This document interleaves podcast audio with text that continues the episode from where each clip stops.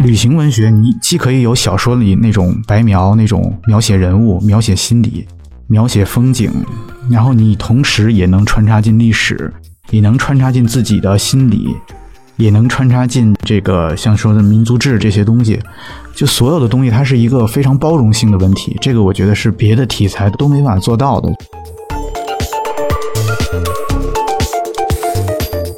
越来越觉得旅行文学，其实旅行变成了一种方法，是为了去那个地方，去遇到那些人，去写人的处境，去描摹那个地方的人心。因为我觉得人心这个东西对我来说是最大的一个目的。因为你了解历史啊，了解政治，你还是可以在家里通过阅读你就能获得的。但是人心这种东西，这种人和人之间这种关系，是你必须不辞劳苦去到那个地方以后，你才能得到的东西。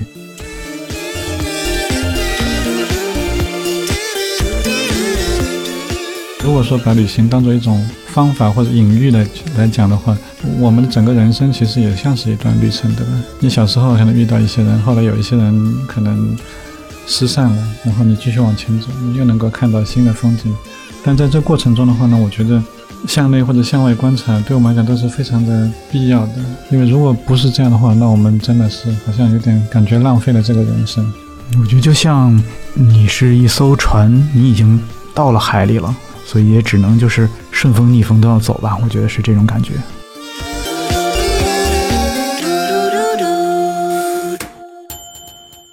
大家好，欢迎收听这一期的跳岛 FM。我们这一期的主题是旅行文学，我是祝雨杰。我们请到了两个嘉宾，一位是作家刘子超。呃，大家好，我是刘子超，很高兴来到跳岛 FM。一位是作家、书评人韦周老师。嗯，大家好，我是韦周。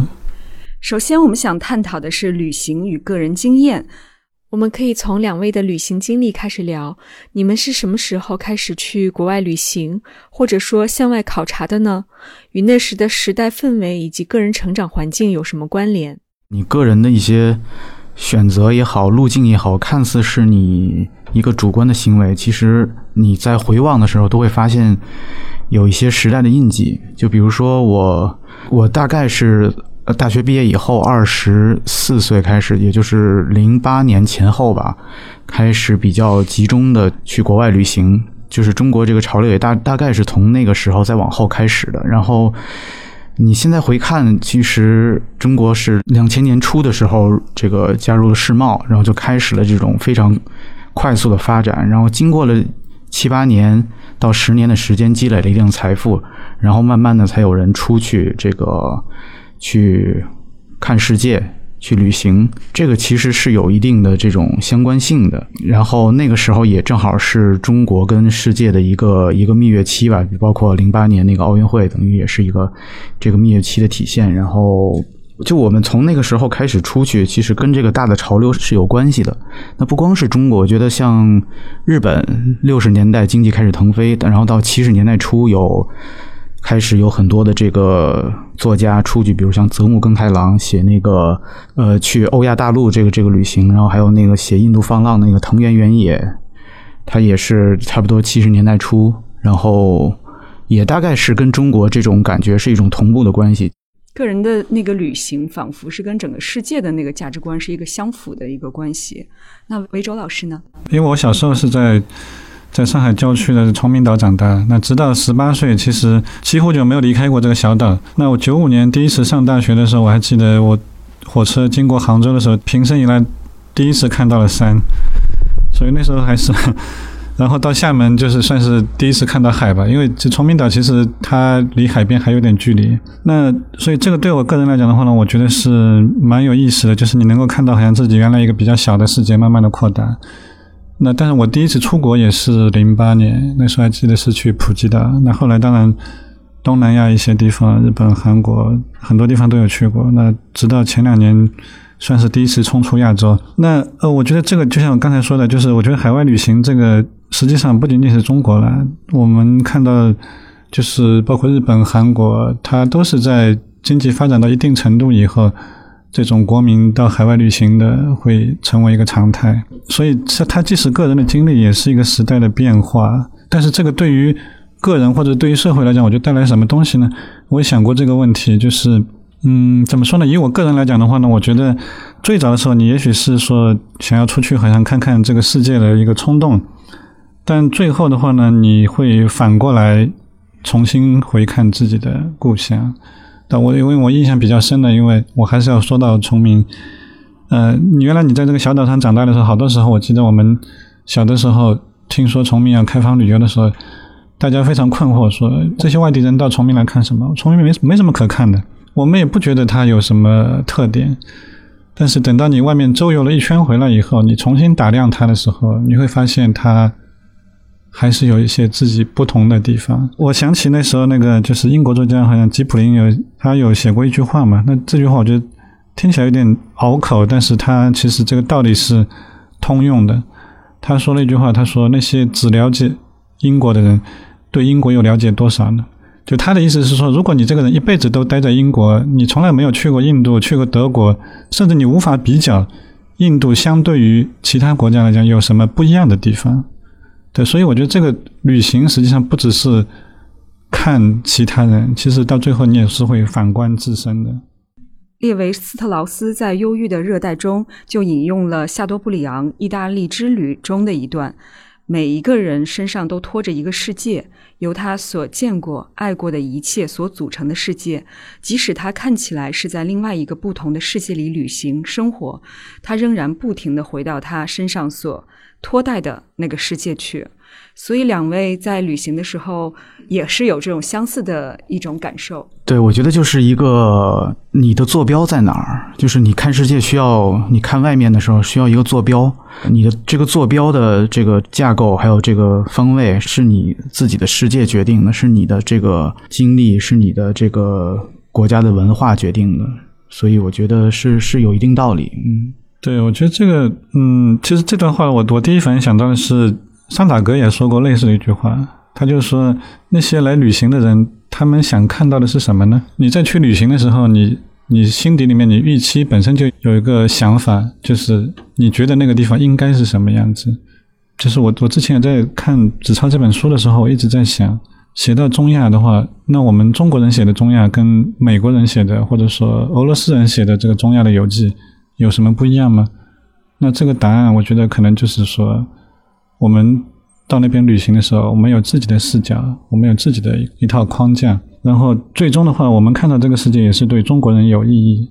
所以这个我觉得是一个比较不一样的地方吧，就是旅行文学它的某些特殊的意义。这次子超也是刚刚出版了他九年多来在中亚旅行的一些经历。啊，这本新书叫做《失落的卫星》。罗新老师评价子超的旅行记与普通的游客视角非常的不同，是真正的旅行者的视角。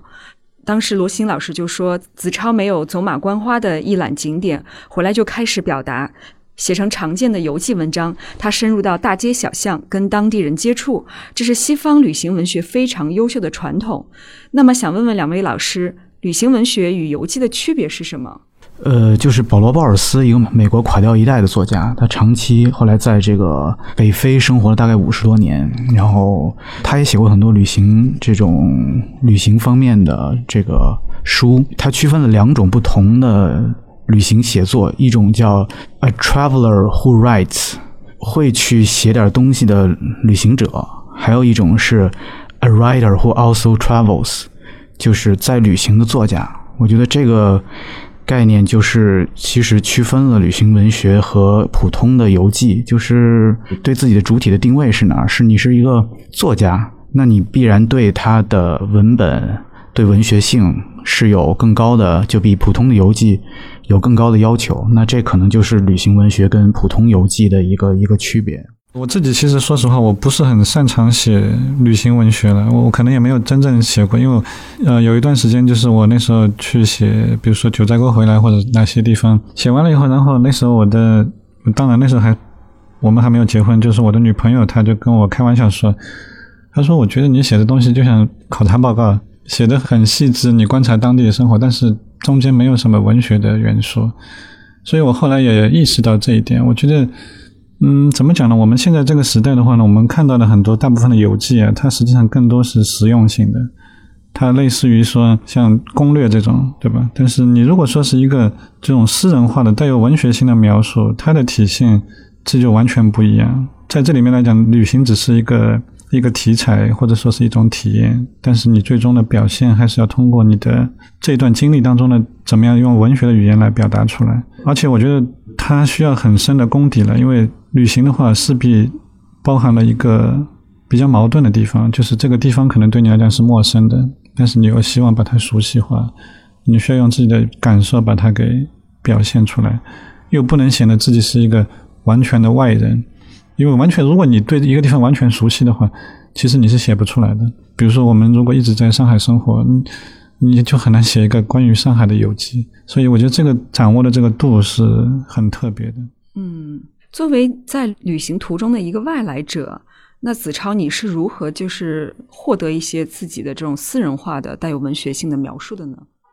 就是找一个平衡，就是确实，如果你有时候你会感觉，就是这是旅行写作一个有意思的地方，在于就是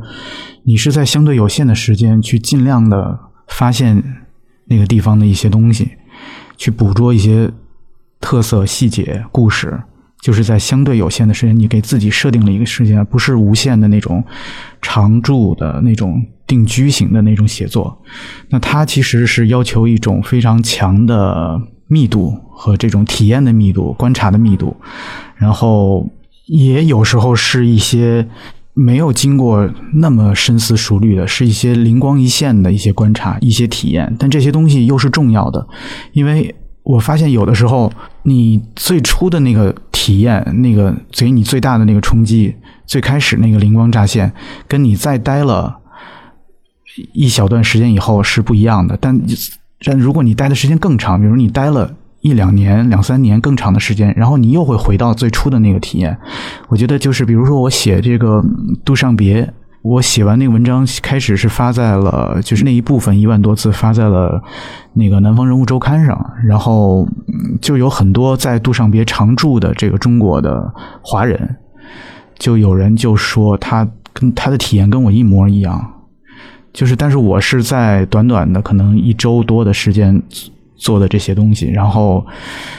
我相信如果再待长，比如我待一个月，可能我会推翻我前面的一些印象，但是。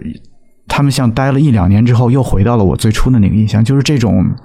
好像简·莫里斯也说过类似的这种感觉，就是旅行文学的这个有意思的地方，就是这个突然这个短时间内有这种大强度的这种吸这种吸收，然后这种感受，然后往往其实是如果这个作家足够敏锐的话，往往这个观察是足够的一针见血的，所以它的意义也在这儿吧，就是旅行文学，你需要去体察当地人的这个感受的话，就。我们看起来好像说这只是一个作家的这个敏锐的这个感受，对吧？但实际上，我觉得这涉及到一个一种移情能力，就你能够带入到当地人的这个角色当中，体会他们的生活是什么样子，要不然你是很难感受到。就像前面说的，他可能既是陌生的，但又是熟悉的。我其实我在看纸钞这本书的时候，常常让我唤起的，因为我没有去过中亚，但是我能够同样唤起我的一些想法。因为我去国内的一些地方也遇到过类似的，那你比如说，如果说中亚的那些人的话，他们好像怎么说呢？有类似的这个生活处境。那我有一年我去东北的那个莫尔道嘎，那个是一个森林小镇，但他们林业几乎已经废弃了，所以当地的一个看上去像是中学生吧，啊，反正挺年轻的。然后我们在小饭馆里面吃饭的时候，他因为看到我们是游客，然后就问起来，我就明显能够感觉到他。表达出来对自己这个出生地方的这种有某种怨恨，他想要离开这个小地方，然后他还听到我是说从上海来，他就说啊，我的梦幻之都，我就听了觉得有点夸张，对吧？但是我们在上海的话，我们也没有觉得自己的生活有多么的梦幻，但是就是说，我们也可以看到，就是我们在看当地人，当地人其实也在看游客，就是彼此都有想象。说到了旅行途中可以遇见的人，罗欣就认为，凡是好的、成功的旅行文学都写了大量的人，而写人的目的就是为了确认对方也是有血有肉的人，并建立彼此间的联系。他将旅行文学的终极目的总结为：确认全世界的人都是人。苏珊·桑塔格也评价列维斯特劳斯的书有鲜明的个人印记，他以人的声音说话。你们是怎么去理解这些的？旅行当中的话，当然一般来讲是说两种了啊，有的人是去看风景的，那有的人是去看人的啊，甚至有的人觉得说去看什么风景不重要，关键是跟谁一起去。所以我觉得旅游也分好几个大的流派。那我个人来讲的话呢，我觉得我当然会去看当地的不同的风景，但是也有一些朋友跟我开玩笑说起，他就说：“他说我觉得你你去旅游好像也像看书一样，就是你好像其实是一个阅读的过程，你在看当地的这个资料。对我来讲的话呢，你如果不了解当地的人的话，你就无法理解，因为有大量的东西其实是不会被写下来的。”你只有在当地，你跟他们去对话，去看他们的生活，你才知道原来现实中是这样子。所以我觉得这个，如果你没有这些接触的话，你写出来的东西未免总是会隔膜的，就是你始终是一个陌生人了。所以我觉得是说，如果你旅行文学要有一种。嗯，这好像听起来有点点吊诡。就是说，如果你旅行文学，你把它当做定义为是一种文学的话，那你应该更加注重的是人的处境，而不要过多的放在旅行这个关键词上面。其实我就越来越觉得，旅行文学其实旅行变成了一种方法。是为了去那个地方，去遇到那些人，去写人的处境，去描摹那个地方的人心。因为我觉得人心这个东西，其实是你去旅行的，可以说是一个对我来说是最大的一个目的。因为你了解历史啊，了解政治，你还是可以在家里通过阅读、看书。你就能获得的，但是人心这种东西，这种人和人之间这种关系，是你必须到当地，必须花了这么多的不辞劳苦去到那个地方以后，你才能得到的东西。然后这个我，所以我就就觉得旅行就慢慢变成一种方法，然后也跟我可能做媒体、做记者有关系。我以前做过八九年的人物记者，然后我们就常说，就通过人物的命运打量这个时代，因为。往往这个时代、这个国家的很多侧面是通过是人的这些故事、具体的故事，就像你第一个问题问到，我们个人的成长经历跟这个时代的氛围，其实是都是有一些这种能反映出来的，所以这个就是特别的有意思。像这个，刚才你问题提到这个，呃，列维斯特劳斯，他也是去他那个忧郁的热带，没有什么没有什么太多的理论性的东西嘛，他就是去到那个。呃，亚马逊的丛林里去见识那些那些土著的人，其实都是因为这个是最难得的。因为理论东西，你其实，在法国的书斋里可以写，但是他们亚马逊丛林里那些人的故事、人的那些仪式、那些文化，是你必须去了以后才能发现的，才能描摹出来。如果你不去描摹，那就没有人去描摹，就是这样。你的书里面确实写了一个个真实的人。让我们非常印象深刻的有谢尔盖、阿拜，还有一些就是失足的女性，啊，那这些陌生又让我们很惊讶的个体，你倾听他们的这些暴富啊、流亡啊、迷失啊、困守的这些真实故事的时候，是怎样一种感受呢？我觉得这跟我们很多中国人的经验其实是是共通的，比如像你说的这些这些关键词。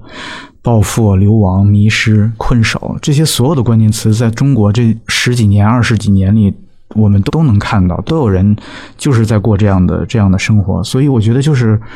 大家都是在处境不同，但是在终极上面对的一些问题，在心灵上面对的一些问题，又是相似的。所以说，我觉得为什么我他们对我讲这些故事的时候，我能共情，我能体会，然后我把这些故事。写出来虽然是中亚的人，嗯，可能很多读者或者是没有去过中亚，但是他们读他们的故事也有也有感受，因为其实共通的是人性的这些东西，是人的对这些呃人的这种这种情绪的这种跳动吧，我觉得这个是共通的。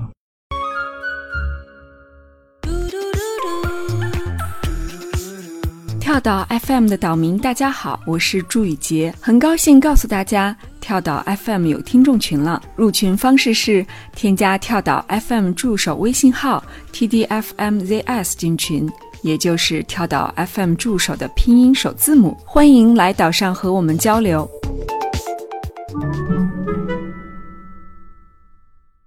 说到我们的旅行文学的阅读和写作，比如说像《黑羊与灰鹰》这样的旅行文学作品，其实非常的复杂，它既是。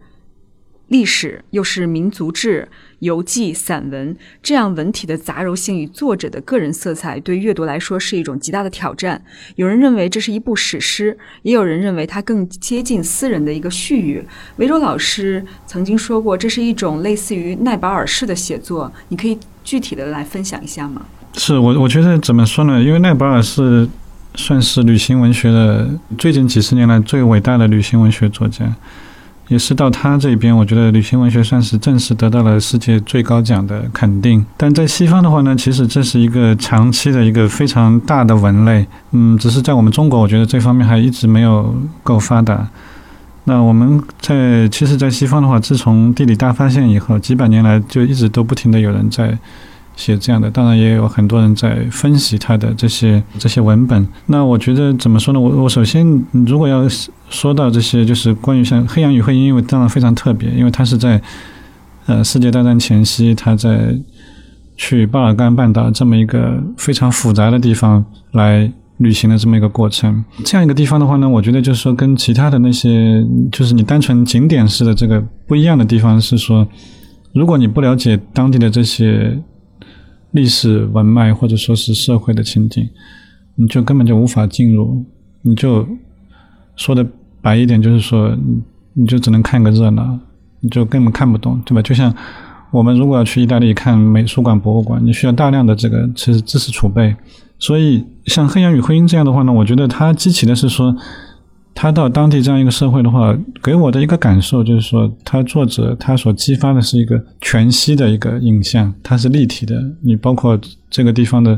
历史的人文的，对吧？然后包括社会的、当地的现实，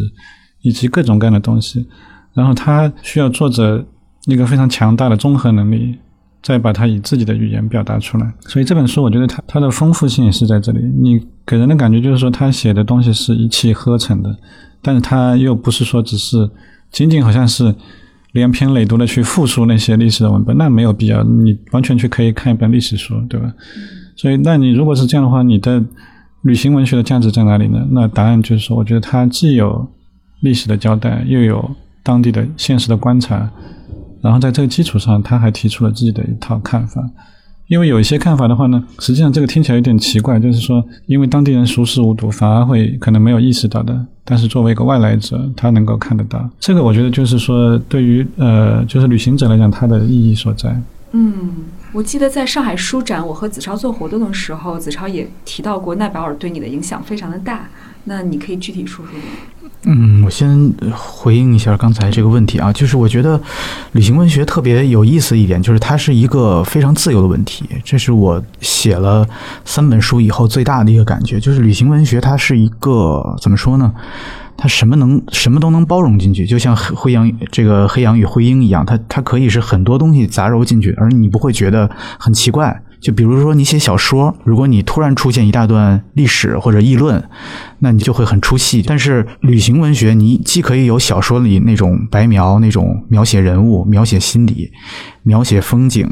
然后你同时也能穿插进历史，也能穿插进自己的心理。也能穿插进这个像说的民族志这些这些东西，就所有的东西，它是一个非常包容性的问题。这个我觉得是别的题材都没法做到的，只有旅行文学能有这么包容的这种容量。就写的时候，我会感觉特别自由，就是真的是自己可以把任何觉得好的东西都都放进去，然后也不会觉得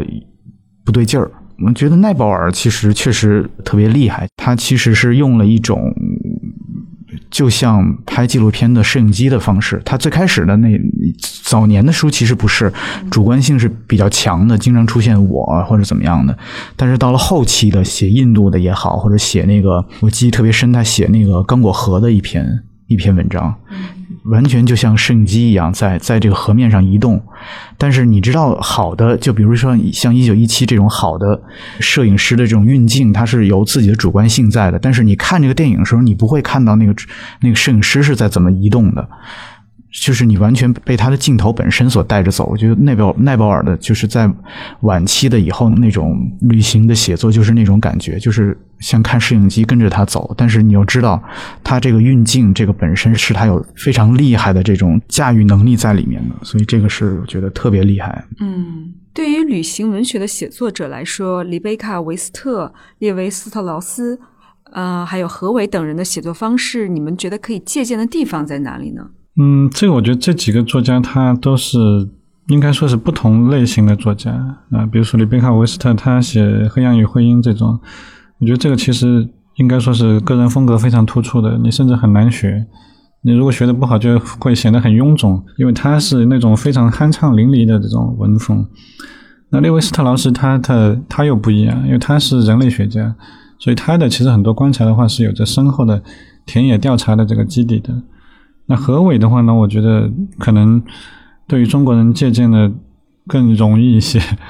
不仅因为他写的东西很那个，而且我觉得就是说。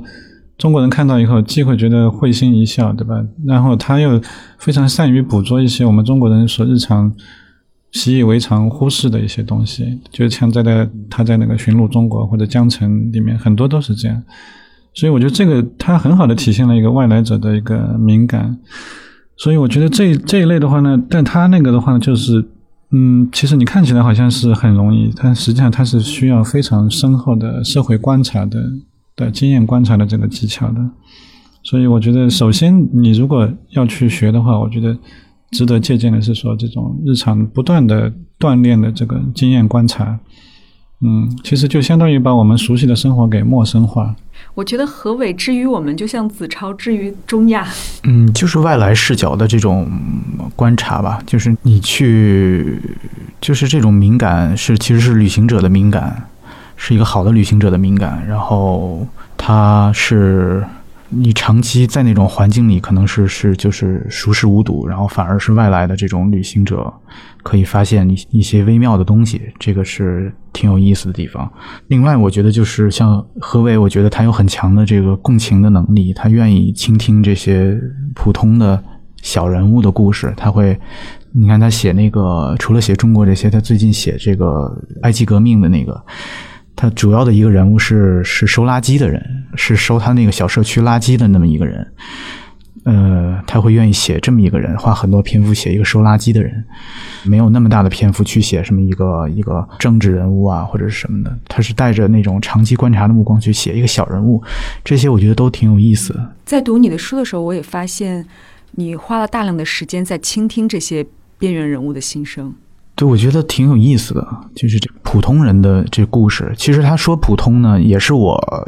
经过，其实也不是我不只是遇到了这些人，不只是跟这些人，就可能十个人，我最后写的可能是十分之一或者十分之二的人，也也是从中挑出来的人，就是觉得他们的故事跟这个他们的经历跟这个呃跟这个国家的历史和发展有有关联，就特别能展示这种这种这种面貌，所以。是，其实看似普通的人，但是实际上也没有那么普通。但是我觉得这种讲故事嘛，还是讲讲人的故事，还是有还是有意思，而且让大家能进入，因为这种人的感情感是共通的。嗯嗯，让他们开口的话难不难？其实还好，因为我刚才说了，就是有些也是聊了十个，可能写了其中的一个，好多我都没写。有的地方通过有一个有一个软件叫陪你转转。就约了好几个人出来，但是最后我只写了其中一个女孩的故事，还有几个男孩还有什么的，我就我就都都都没没有没有写舍弃了。其实旅行者这种交往，其实反而有一个容易的地方，就是因为你是一个外来者，他跟你说话其实是安全的。有些话，其实，在一些场合下，他是不能，反而是不能告诉自己的亲人或者是朋友，因为大家都熟，都有这种文化的共同的这个处境。然后你作为一个外来人，反而他就像一个怎么说，像一个树洞，像一个遥远的星球。你知道，你跟他要短暂的这个相会，然后磨出一个火花，然后但是你们的命运就是交错而过。他知道这一点，然后我也知道这点。那其实就反而就让大家都比较的放松了。我觉得有的时候就是这个是交互的，嗯，就是我们在询问当地人对他们的生活好奇的时候，其实他们也把我们当做是一个外来的世界，也也想要再问。因为我想起来，我有一年去南疆的那个奥伊塔克冰川森林那边，然后在那边就遇到一个年轻人，我没有找他，他自己主动跟我打招呼。那因为他一看我就是游客嘛，然后就问我，他说你是哪里来的？我说我是上海人。然后，但是他不知道为什么他就把我当做是北京来的。然后他后来甚至在说话的时候，他还一直会不由自主会说你们北京。好像就是在他心目中，外面的这个世界最大的城市就是北京，好像是宇宙中心。他对外面世界很好奇啊！我在问他你在当地的生活，但其实他不不停的在问我，你们在外面是什么样子的？我很想知道，就是在北京的生活。就是旅行者也被当成了一种凝视的对象。对，其实不只是我们在在打探他们了，他们也想通过把我们当做是一个通向外部世界的一个窗口，一个窗口一样，对吧？所以他很想知道，哎，或者说，我不知道子超有没有过，就是子超你会当地人会问在中亚的这个旅行中，但他们就是对你或者是对中国产生很浓厚的兴趣吗？嗯，其实陪你转转那个东西的意义就是这个吧，因为他当地为什么我就好像只在俄罗斯的一些地方以及中亚，比如说塔吉克、杜尚别，我看到有有人在用这个 A P P。然后我觉得它的意义其实原本它的意义是说，就是当地人带旅行者去，就是转转他们的城市，然后是收费的，他可以定自己每小时收多少钱。但是我发现，在在塔吉克，基本大家都不选择不收费。那他做这个事儿的目的是什么呢？他其实就是想结识一些外国人。然后可能中间有这种好奇的因素吧，就是我陪你转，其实我也是通过你进入一个我想象中的别的世界，因为他们是一个山国嘛，百分之七十的国土面积是是海拔三千米以上的山，然后帕米尔高原啊什么的那些，还是非常的闭塞。嗯，就他们可能用这个软件，可能也有这个目的，但实际上他们对中国了解还是相对少。只是知道一些大的东西，比如中国很强大呀，很有发展很快啊，然后呃很有钱，然后 在中亚他们有很多工程修路，尤其是路很多是中国修的，对我们的工程，嗯，对，然后但是具体文化上的有一些什么隔阂或者误解吗？他会问有一些他们网络上传的一些视频啊，这是真的吗？问我在中国发生的是真的吗？就是这种这种级别的问题，因为其实。差别很大，然后他们其实在这个时间线上相对靠后，跟我们相比，或者跟西方相比是相对靠后的。就是有的时候我觉得他也不知道怎么问，说实话，就是他对那种更时间线比较靠前的一种生活方式没有具体的体认的话，没有那什么的话，其实你是有时候是觉得无法提问，无法做出，就只能问一些比较泛的，比如像刚才我说的那种问题，就没有那种具体的一些。一些一些更具体化的或者更深的问题就很少，嗯，所以他对中国人的生活是非常模糊化的，对个体都是一种不了解的情况。应该是吧？因为大部分的主流的，其实全世界都是如此了，都是还是被西方这种主流的意识形态所所所统治。比如说，在在这个伊朗的山里头，虽然伊朗跟美国非常的敌对，但是他们通过也通过手机看这个《权力游戏》。嗯，但中国可能就因为我们的我们的是文化上的输出是非常的还是比较薄弱，对。我们的产品输出呢？你会在那边发现一些中国的商业痕迹吗？呃，小家电什么的那肯定了，一些食品，包括塔吉克啊，还有什么吉尔吉斯，很多吃的东西，那些那些东西都是中国，嗯，中国制造，然后用的小家电，他们也也很多，基本都是，嗯，对，就是这种是，但是有点像。呃，你说润物细一细无声也好，你说你根本意识不到这些也好，就是没有不是像西方那种是文化的，你可以弹出来的，它是生活中一哦这个哦都没意识到这是中国来的，或者意识到了也不会不会不会有什么没有什么好谈的那种。嗯，过去我们的旅行都跟全球化有关，现在整个世界都停摆了，我们也不太能出门，所以你们之前有一些什么跟旅行的写作计划吗？我之前想写一个是环黑海，我之前一四年那个俄罗斯吞并克里米亚之后不久，我就去了去了克里米亚，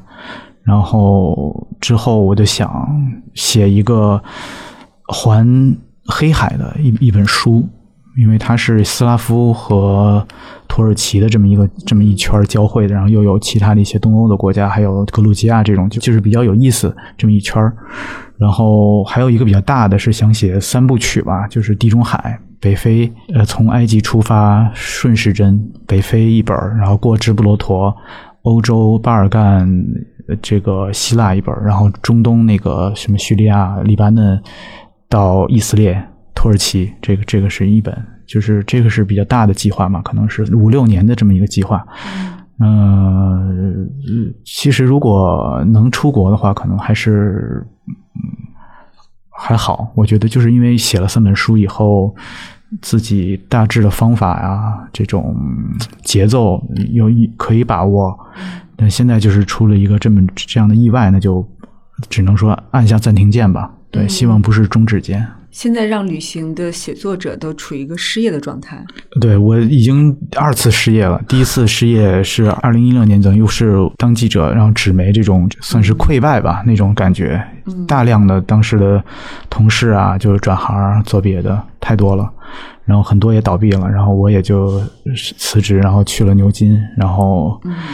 回来之后，开始自己自己的这个写作，算是再就业。然后写完三本以后，出现了疫情，然后再次失业。现在也不知道之后在干嘛。失业让我们三个坐在一起录播客。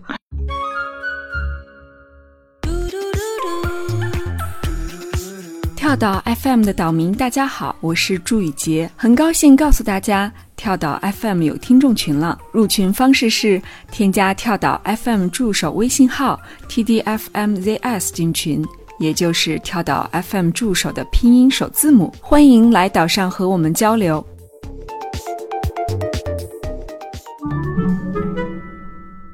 你们认为，在继承了西方旅行文学的传统之外，我们作为中国人的一个经验和视角去观察世界的时候？有一些什么样的不同之处，或者有一些什么新的发现呢？西方的旅行文学传统实际上是一个怎么说呢？嗯，你能说有什么特点？我好像也就是它是长时间的一个积累的东西。对，比如从英国从十七世纪甚至十八世纪。开始，然后英美就开始就是不断的，因为他们的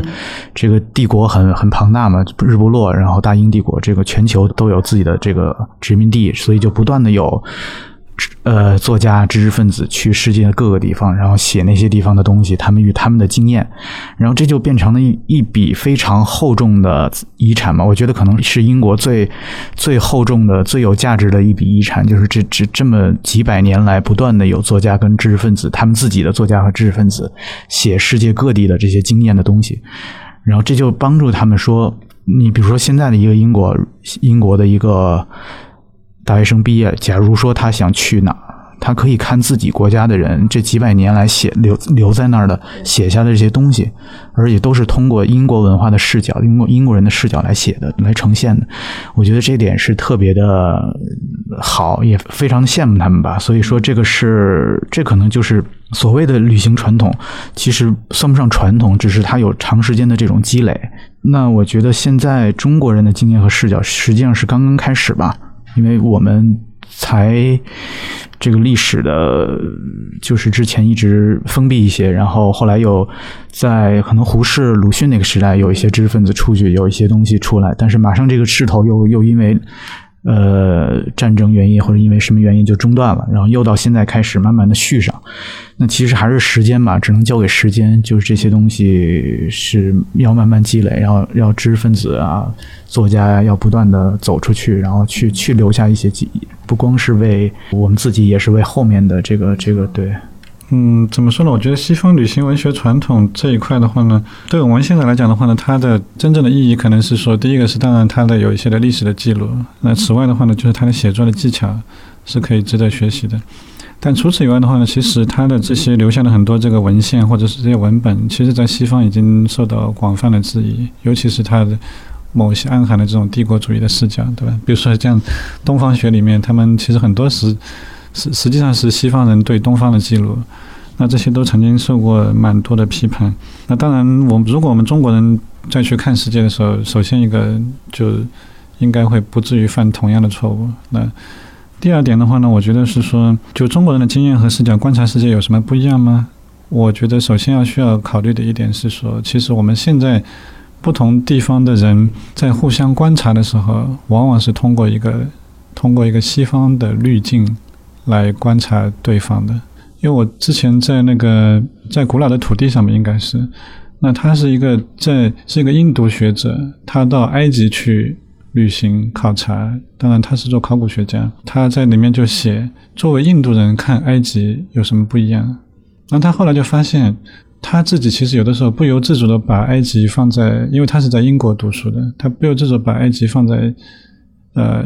这个英国人或者说是西方现代文化的这个坐标体系来提下来打量。那埃及人呢也同样的，埃及人的眼里面的这个印度也是在西方文化的坐标底下打量的。他认为印度是一个还不够工业化发达的国家，或者，但事实上呢？他之所以去埃及去考察，是因为埃及跟印度曾经在中世纪的时候有过海上的交流，他是为了那件事情去看的。我为什么要提到这个呢？就是说，很多时候你会发现，哪怕这个西方不在场，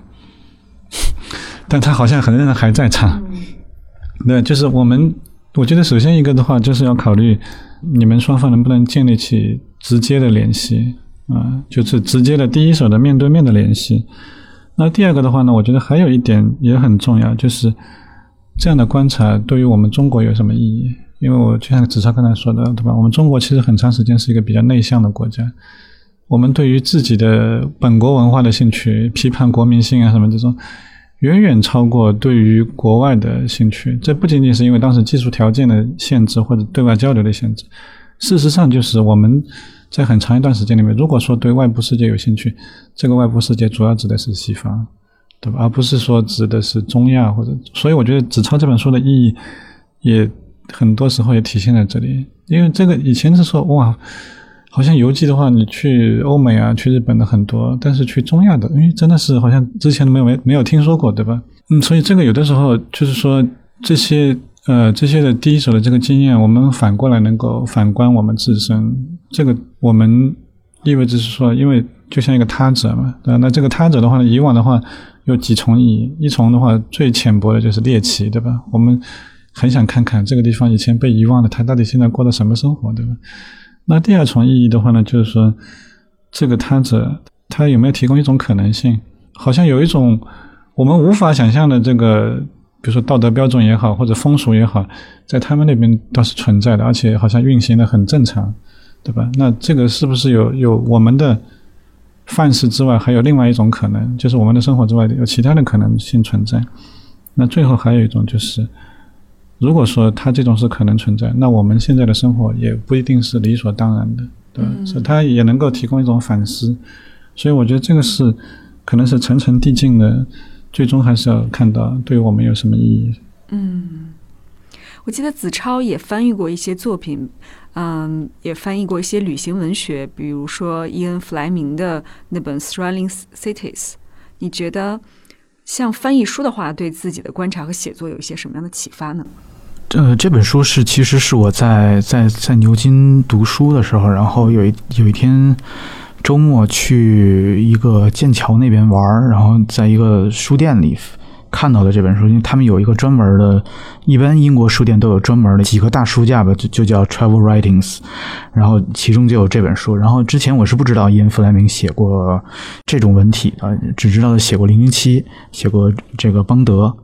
然后当时站在那儿书架前翻了几页，就觉得他写了大概十几个、十三个世界上的不同的城市。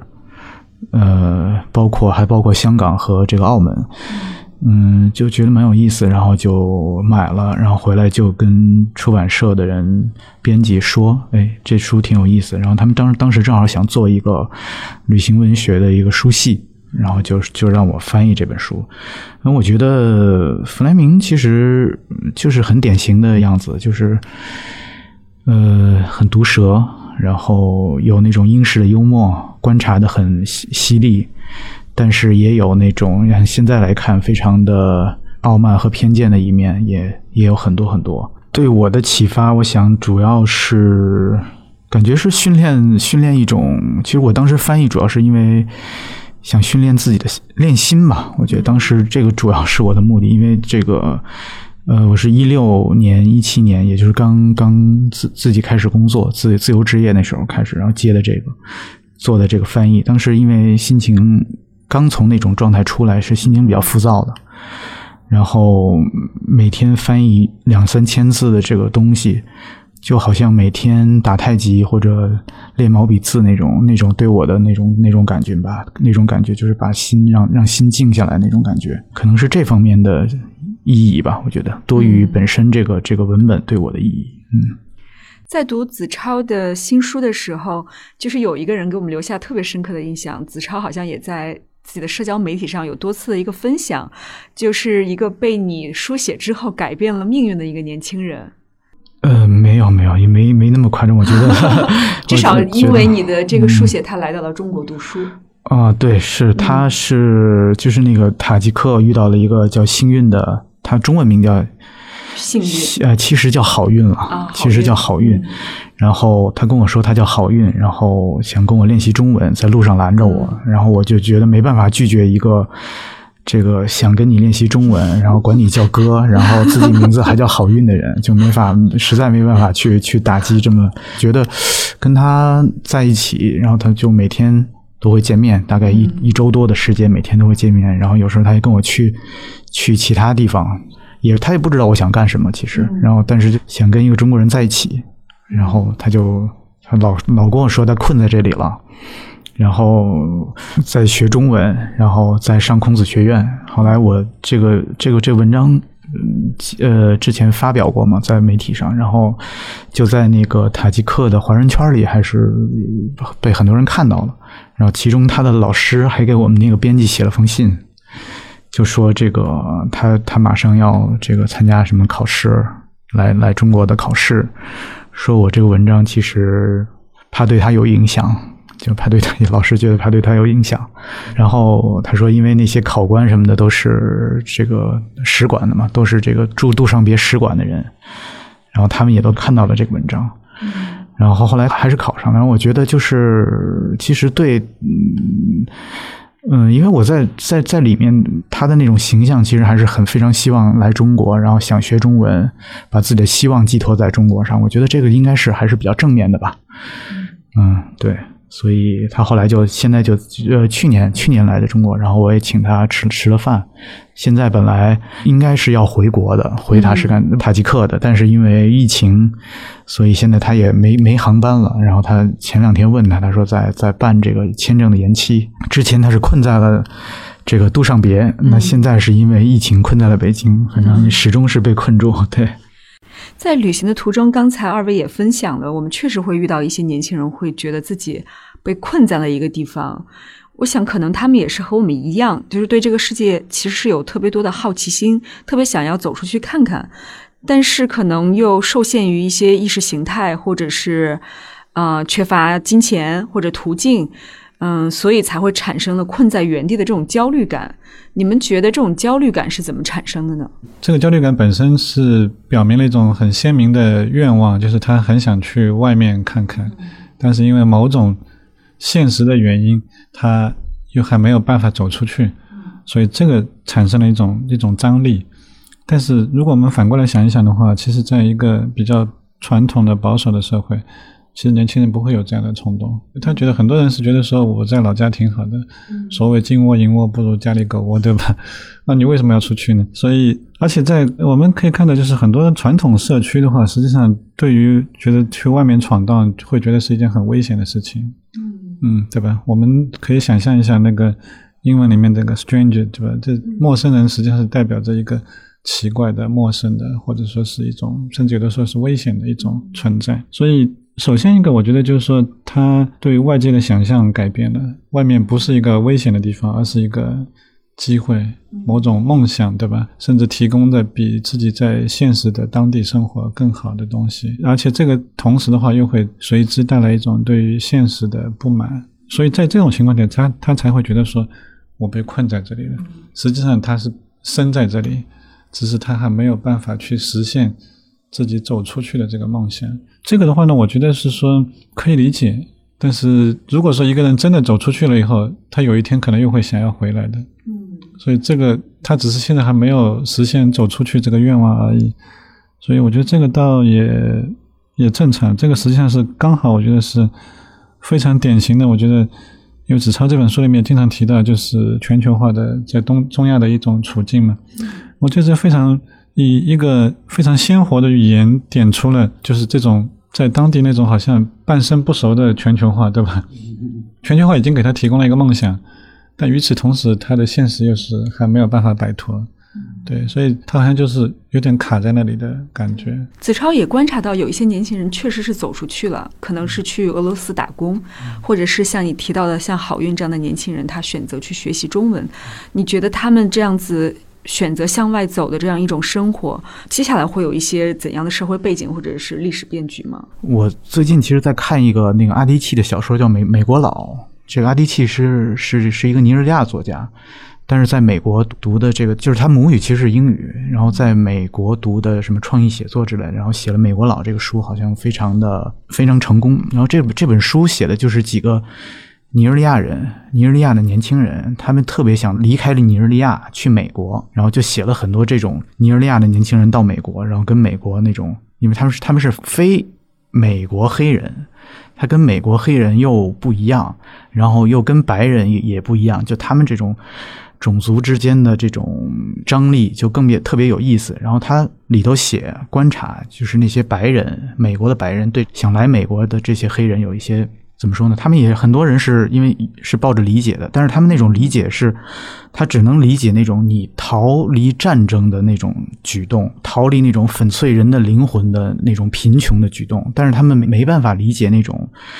就是你是没有选择，在一种非常压抑的自己母国那种环境下，你想逃离的那种需求，很多人是理解不了这个的。但是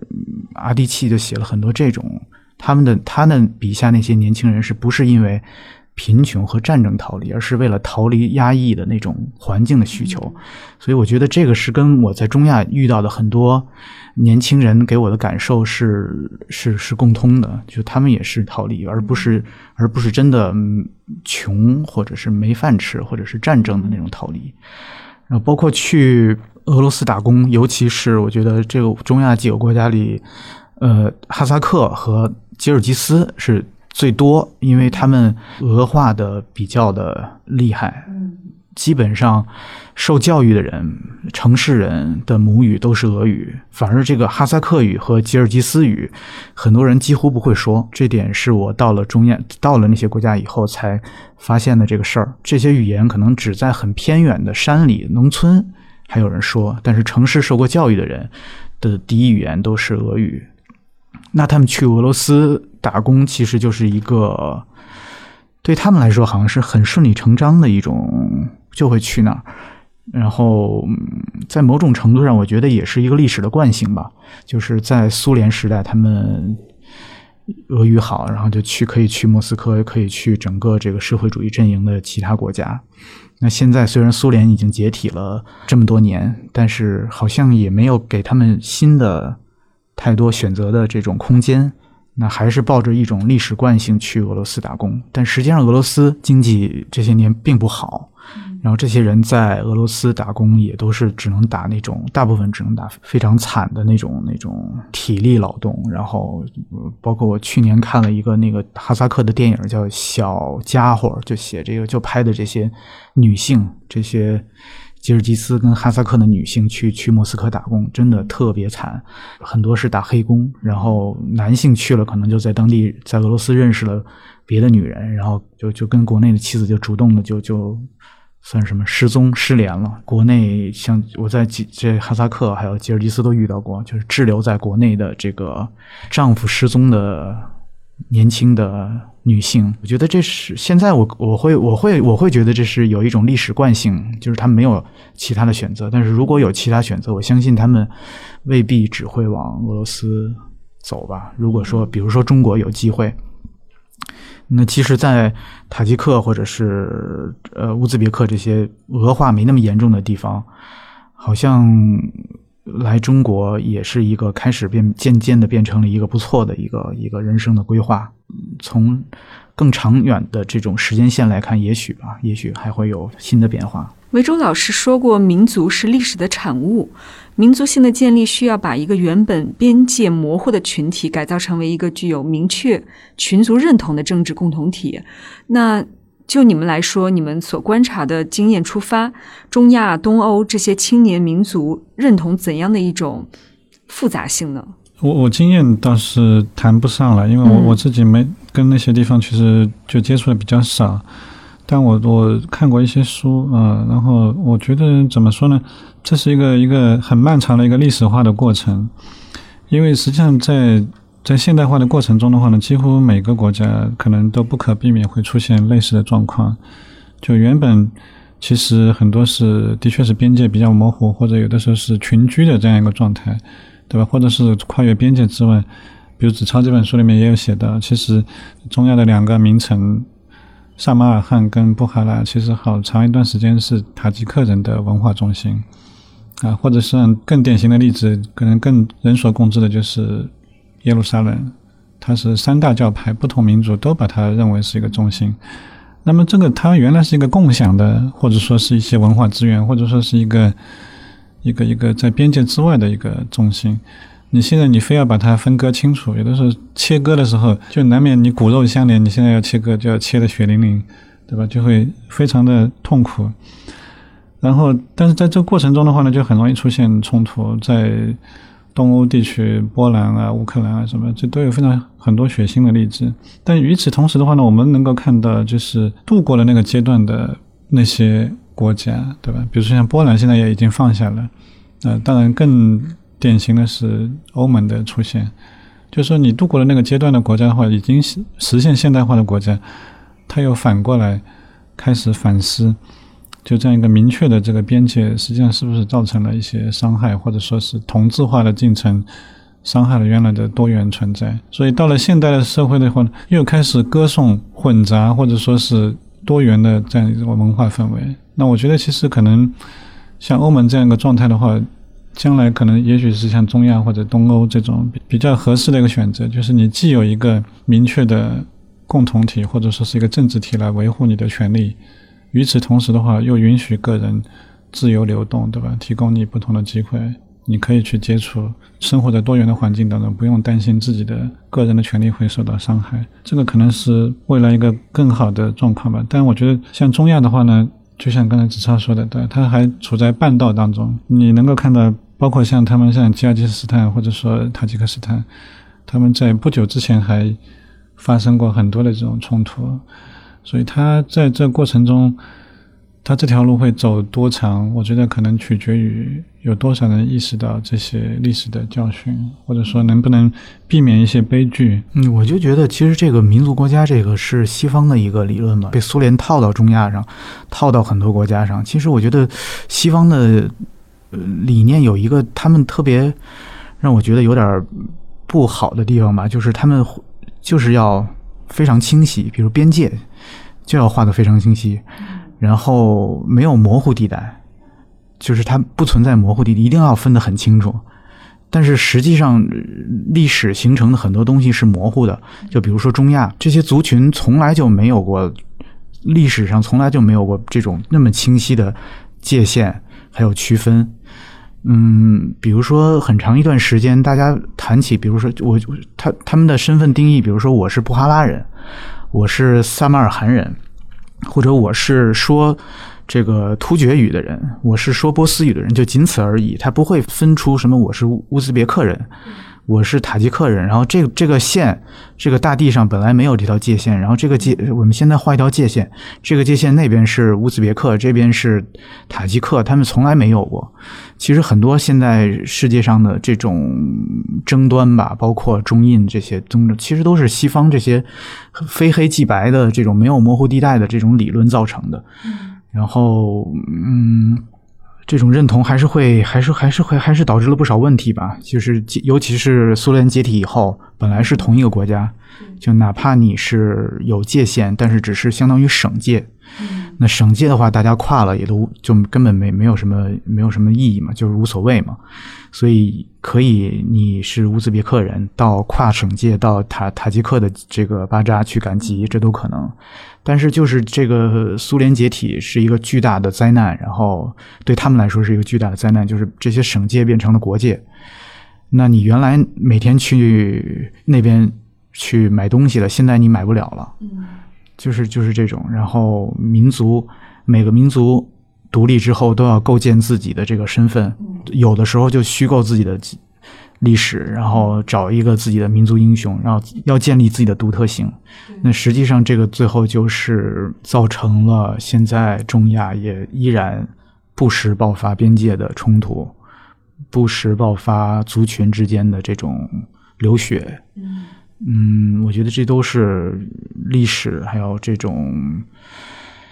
民族国家这套东西，可能在这里以后遗留下来的一些一些，对对人的伤害和一些不好的。这种遗产吧，我觉得，嗯，我记得有一个吉尔吉斯的青年作家告诉你，现在的俄罗斯文学界不成气候，没有突出的作家。他认为自己呢在俄罗斯发表作品没有意义。虽然他的母语是俄语，但是他坚持用英语写作，啊，然后会到美国的中亚期刊上发表自己的作品，并且呢就会塞进了移民题材下的各种政治正确的元素。所以你觉得中亚作家为什么会面临这样一种困境呢？他没有用英语写作，其实他是用俄语，但是有找人给他翻译成英语，然后发表了在一个美国的中亚期刊上。嗯，然后他会觉得，就是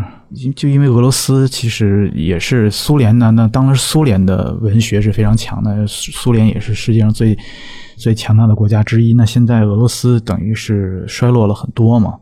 他会觉得那就没有他用俄语在俄罗斯文学上发表俄罗斯发表作品，那其实依然不会有更广大的观众。他可能是这个这个想法。刚才子超说的这个可能像是一种市场的因素，对吧？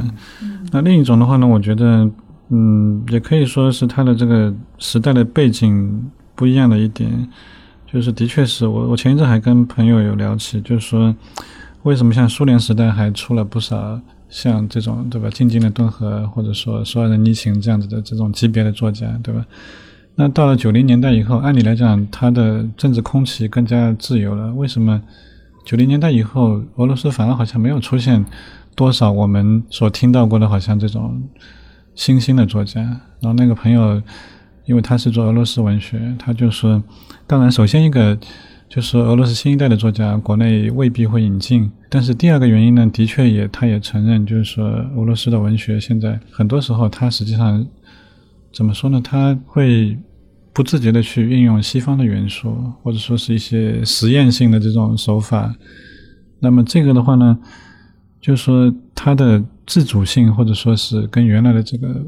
就是文学传统，其实有一点点断裂了。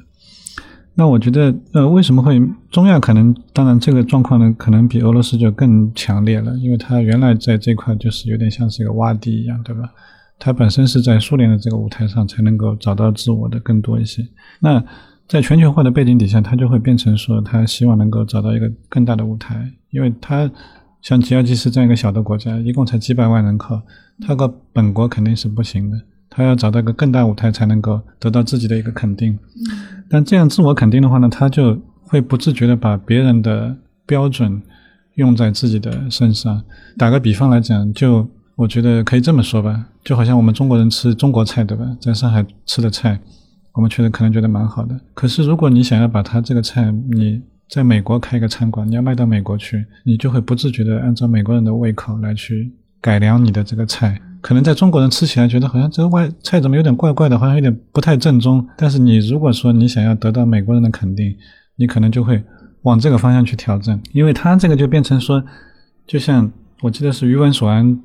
在那个《他山的石头记》里面，他有提到过，他就说在那个一个他说是这种全球化的背景底下，就像一个大的这个餐馆，餐馆里面的话，你每一种菜式，比如说中餐、意大利餐，你就像要在当中要占据一个独特的标志性的位置。那这个位置的话呢，这个底下的所呈现出来的这个菜谱，你比如说美国的意大利菜，跟意大利的意大利菜可能是不一样的。不要说是这样了，你就算是上海的兰州拉面，跟我朋友都说，他说你上海吃到的兰州拉面跟兰州吃到的肯定是不一样的。所以我觉得这个能够理解这种感受。如果说你在这个背景，你的评判标准改变了，很自然的会影响到你的文学生产。我觉得可能还有一点就是，俄罗斯人对对吉尔吉斯。东西可能没那么大兴趣，因为他们其实俄罗斯人瞧不起中亚人嘛，就是非常明显的歧视，有那些很明显。然后我觉得他们的文学界，那过去是在苏联是一个大家庭，就必须要求每个国家每个加盟共和国有一个自己的代表作家，这是体制的要求。然后像那个这个，嗯，这么着出来的，就是他他他会有一个国家层面上的支持，或者是怎么样的。那现在就是没有这种感觉，那他对中亚其实没那么大兴趣，反而是美国，他有一种传统吧，就是这种不同地区的小的出来一个作家，然后有一种既有猎奇性，然后又有一种从。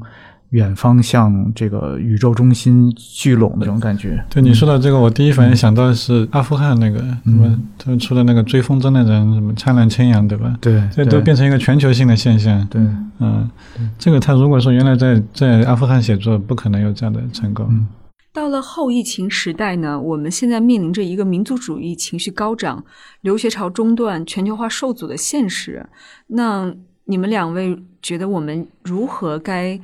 向内，比如说面对本土啊和自己内心的世界，又如何向外观察世界呢？特别是像“向外”这样一个词，在当下的语境中有什么样的一种现实意义？首先，我觉得这个要要看，取决于你对这这个过渡期有多长了。那我我自我自己个人，我是只是觉得说，就像当中是一个人生体验，对吧？我我相信全球化一一旦启动以后。它不可能完全逆转，向外观察世界仍然是非常有必要的，而且甚至我觉得对我们来讲更有必要，因为我们到一定程度以后，我们会发现，在这个世界上，如果说要减少，就是完全跟世界隔绝，这个实际上是非常不明智的一个想法。那与此同时的话呢，我觉得向内跟向外它并不算矛盾。我之前在看纸钞这本书的时候，我还想到一点，就是说我们旅行的话呢，像有点像是于像就是空间的移动。你穿越一个异质的空间，你中间遇到一些人，然后这些人可能跟你接触几天，然后他又下下车，就像一辆长途大巴上面，对吧？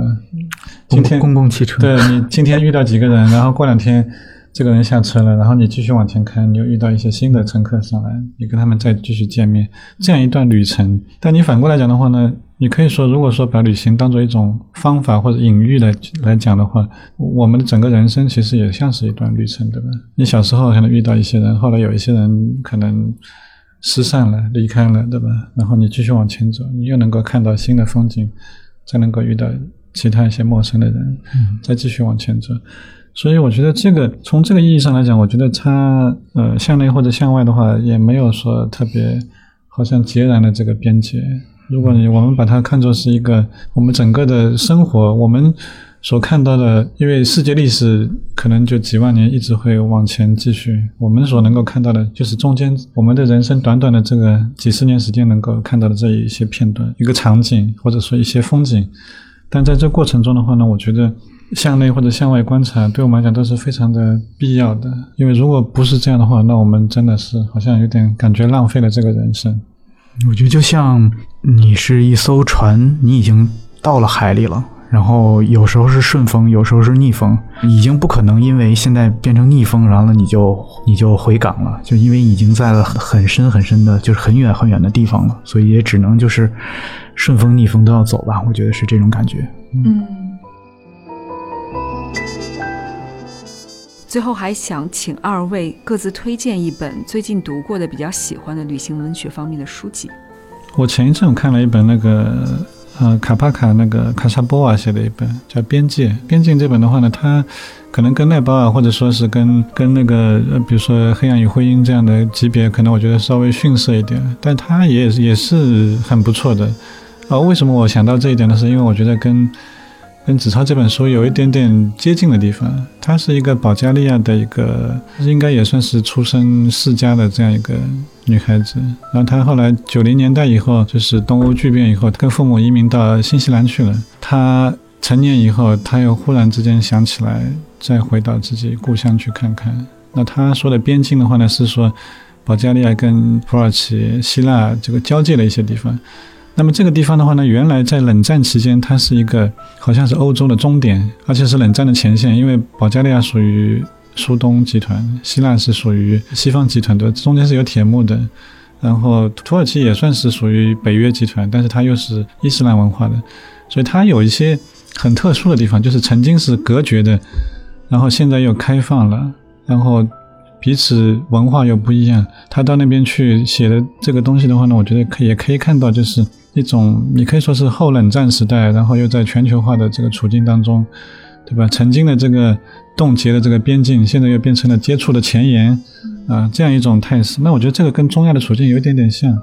中亚好像也像是我看子超的书，就是有一种好像苏联退潮以后留下的这个沙滩上面这些，你看这些贝壳，对吧？有有这种感觉。我也推荐一本书，也叫《边境》，但是不是同一个作家。然后我是我之前看的，然后好像只有台版，是一个波兰作家，叫我看啊，叫沃伊切赫·古瑞茨基。他写了一本书叫《边境》，然后写的是这个高加索三国，然后他也跟可能跟这个边境也有有有点异曲同工的，就是也是写这些，因为这个高加索也是族群，然后这个文化还有这种有点像中亚，有点像这个很复杂，很复杂，然后交融的这种，然后也是之前是在苏联的这种高压的统治下维持的一种表面的一种平衡，然后一旦解体之后，这些这几个国家互相之间的这种。矛盾啊，然后又在天然气和这个石油的这种经济的搅动下，就变得非常的复杂，出现了好多好多的这个故事。然后这本《边境》写的就是这三个国家，然后是一个波兰作家写的。好，非常感谢大家收听这一期的节目，也谢谢维州老师和子超的精彩分享。大家再见，谢谢大家，谢谢大家。